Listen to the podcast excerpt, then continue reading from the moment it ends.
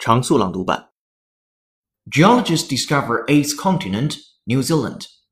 Elementary school students may have to start memorizing one more continent for their geography quiz. Geologists recently published a study that may upend the way people look at New Zealand. From the tiny ship-loving film site of Lord of the Rings to a full-blown continent. Dubbed Zealandia, scientists have found a massive submerged landmass, according to details published in the Geological Society of America's journal. Today, 94% of Zealandia is submerged.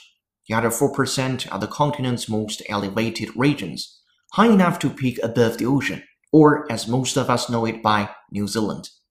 The identification of Zealandia as a geological continent rather than a collection of continental islands, fragments, and slices more correctly represent the geology of this part of Earth, writes the study.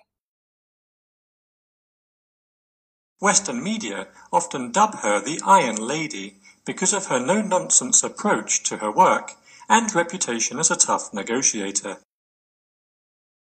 Western media often dub her the Iron Lady because of her no-nonsense approach to her work and reputation as a tough negotiator. He elevated the house five feet three inches above the ground.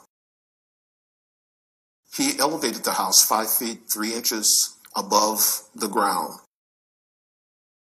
Defence education will be included in teaching plans for elementary and secondary schools across the nation. Defence education will be included in teaching plans for elementary and secondary schools across the nation.